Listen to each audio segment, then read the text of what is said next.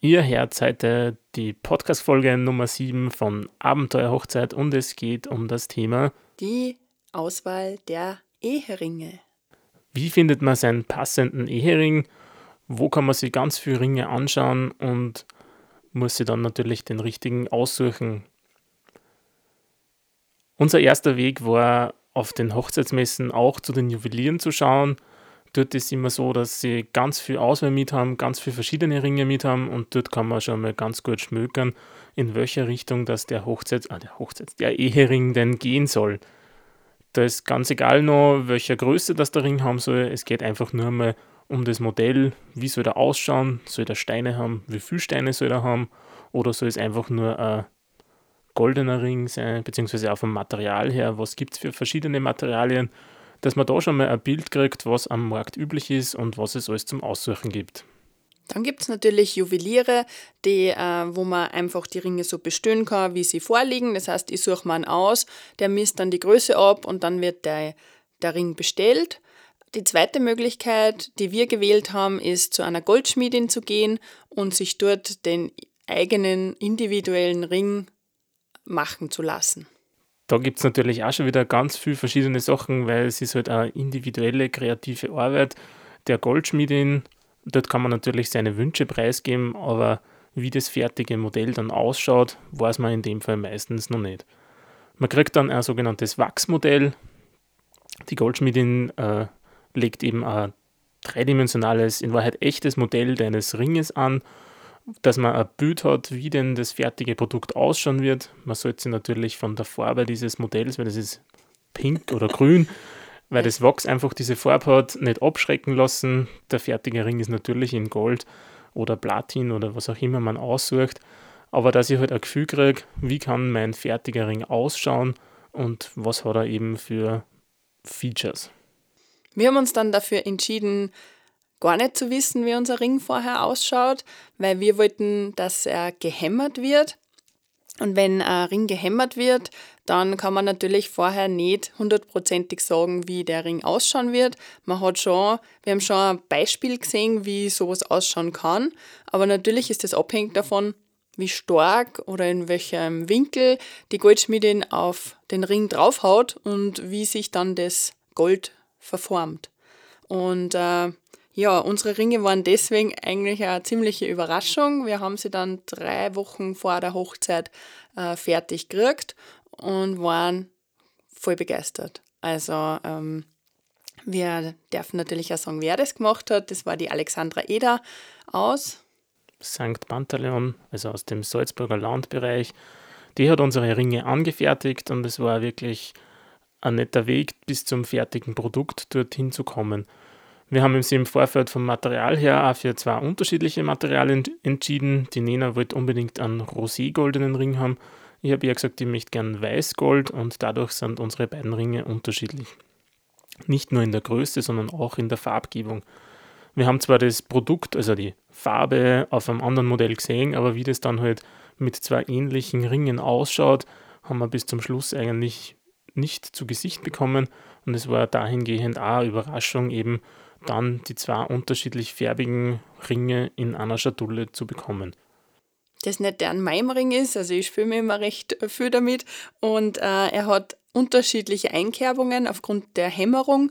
Und äh, mal ist das stärker und mal schwächer. Und je nachdem drehe ich halt einfach den Ring ein bisschen um und um. Man muss ja ein bisschen dran gewohnen. Also das ähm, schönste oder schlimmste Erlebnis mit meinem Ehering war sofort äh, fünf Minuten nach der Trauung äh, habe ich den Ring angesteckt gekriegt. Das war wunderschön. Und dann ist mein neuer Schwiegerpapa dahergekommen und hat einmal so richtig schön zusammendruckt und hat mir gratuliert. Und ich habe einen Schrei loslassen, weil dieser, äh, das sehr ungewohnt war, dass da eben der Ring ist und es hat einfach furchtbar weder.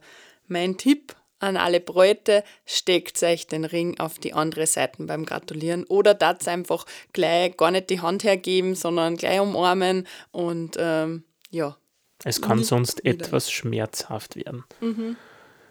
Ja, das andere Thema, was man nur aussuchen muss, ist natürlich die Ringgröße. Dafür hat jede Goldschmiedin oder jeder Juwelier einen Satz von unterschiedlichen Ringgrößen. Da kann man die passende Ringgröße probieren und sie so herantasten, was man denn für eine braucht. Bei uns war es so, dass wir in der Vorbereitungszeit ja doch noch ein bisschen auf unsere Figur geachtet haben und geschaut haben, dass wir ein paar Kilos verlieren.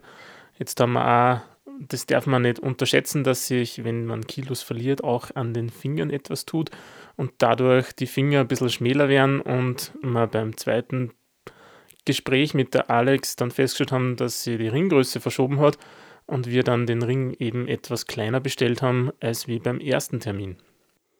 Die Ringe passen wunderbar.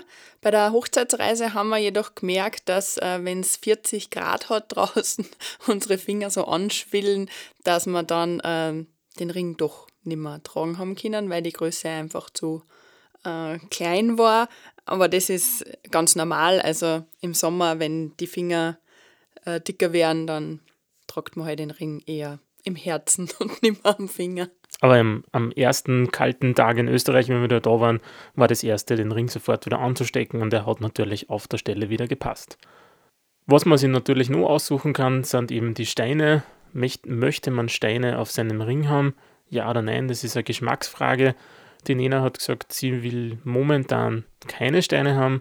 Es ist natürlich so, dass man im Nachhinein zur Goldschmiedin noch gehen kann und sagen kann, hey, ich würde gerne da noch ein paar Steinchen einsetzen, was sich natürlich für den ersten, fünften, zehnten, wie auch immer, Hochzeitstag natürlich eignet, dass man sagt, hey, jetzt habe ich ein bisschen Geld auf der Seite, weil wir haben was äh, angespart und wir möchten eben den Ring noch ein bisschen aufhübschen und ein paar Steinchen einsetzen lassen.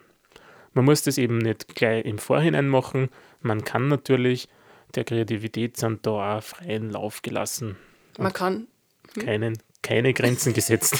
Man kann natürlich auch ähm, den Verlobungsring als Vorsteckring nehmen, das machen auch ganz viele. Ähm, das war bei uns einfach nicht so möglich, nachdem der Verlobungsring für sich selber steht und ich dann gesagt habe, nein, ich will nicht äh, einen kleinen Stein auf dem Ehering haben, wenn doch der große Stein am Verlobungsring ist. Das ist dann irgendwie so eine Konkurrenz unter meinen Ringen. Das wollte ich nicht und deswegen gibt es am Ehering einmal keine Steine vorerst. Da kann man natürlich den Ehering auch an den Verlobungsring anpassen, dass die halt zusammenpassen und wirklich als Vorsteckring der Verlobungsring eine gute Figur macht. Habt ihr schon Ringe ausgesucht für eure Hochzeit? Habt ihr euch schon entschieden, welche Farbe, welches Material das sie haben sollen, ob sie Steine tragen sollen? Die Größe ist mir eigentlich wurscht. euch muss er passen und vor allem euch muss er gefallen. Und denkt dran, nicht äh, zwei Tage vorher zum Juwelier zu gehen, sondern wirklich dem Juwelier ein bisschen Zeit zu lassen, damit man ähm, dann den schönen Ring frühzeitig auch bekommt. Und am Hochzeitstag, ganz wichtig, bitte sagt einem der Trauzeugen am besten, du bist halt verantwortlich für die Ringe. Du bist verantwortlich, dass die Ringe beim Standesamt da sind und du bist dann auch verantwortlich, dass sie beim, äh, bei der Trauung, egal ob freie oder kirchliche Trauung, dass sie da dann einfach auch wieder da sind weil selber hat man nicht mehr ganz den Überblick, wer hat jetzt die Ringe oder wie auch immer. Man hat sie dann Gott sei Dank am Finger, da verliert man sie nicht mehr, aber danach, nach dem Standesamt, sollte man sie ja wieder runtergeben, dass sie für die kirchliche Trauung äh, vorbereitet werden können oder halt am Ringkissen landen. Also wie gesagt, das da bitte jemanden dafür auserkoren, der nur das macht. Die Nena hat ja schon das Thema, auch das Wort Ringkissen fallen lassen. Wenn Sie natürlich eine individuelle Ringaufbewahrung oder Ringpräsentation für eure Hochzeit haben wollt, dass die ja instruiert wird, dem Trauzeugen oder der Trauzeugin, dass sie sich um das kümmert, dass eben die Ringe dort oben angebunden sind oder angemacht sind. Bei uns war das ein Holzstamm aus einer Birke, wo die zwei Ringe ausgefräst worden sind, die sind dort drinnen gesteckt und sind so eben im Standesamt am Tisch gestanden und bei der kirchlichen Trauung hat dann auch der Pfarrer diese das waren dann drei Holzstämme, wo auch noch Blumen dabei waren, eben in der Hand gehabt, dass wir dort die Ringe schön herausnehmen können.